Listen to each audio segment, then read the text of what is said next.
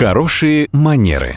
Как произвести впечатление и избежать неловких ситуаций, расскажет преподаватель по современному этикету Татьяна Баранова.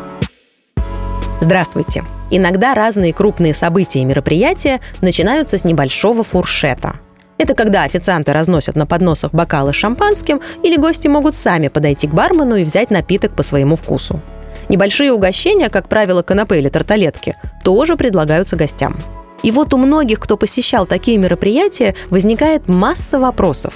Например, как держать бокал, можно ли есть стоя, как пожать руку человеку, если бокал и тарелку в этот момент некуда поставить. Давайте по порядку. Обе руки на фуршете занимать не стоит. То есть либо едим, либо пьем. Бокал всегда лучше держать в левой руке, потому что при необходимости всегда можно будет пожать кому-то руку. На фуршете, как правило, есть небольшие круглые столики. С тарелкой и напитком можно подойти к ним и насладиться угощением и светской беседой. Ибо цель фуршета – не накормить гостей, а дать им возможность пообщаться в свободной обстановке.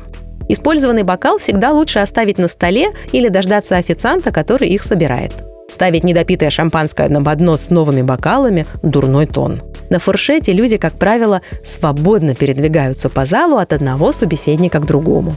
Поэтому не стоит захватывать внимание человека на все время. Лучше пообщаться по чуть-чуть, но со всеми.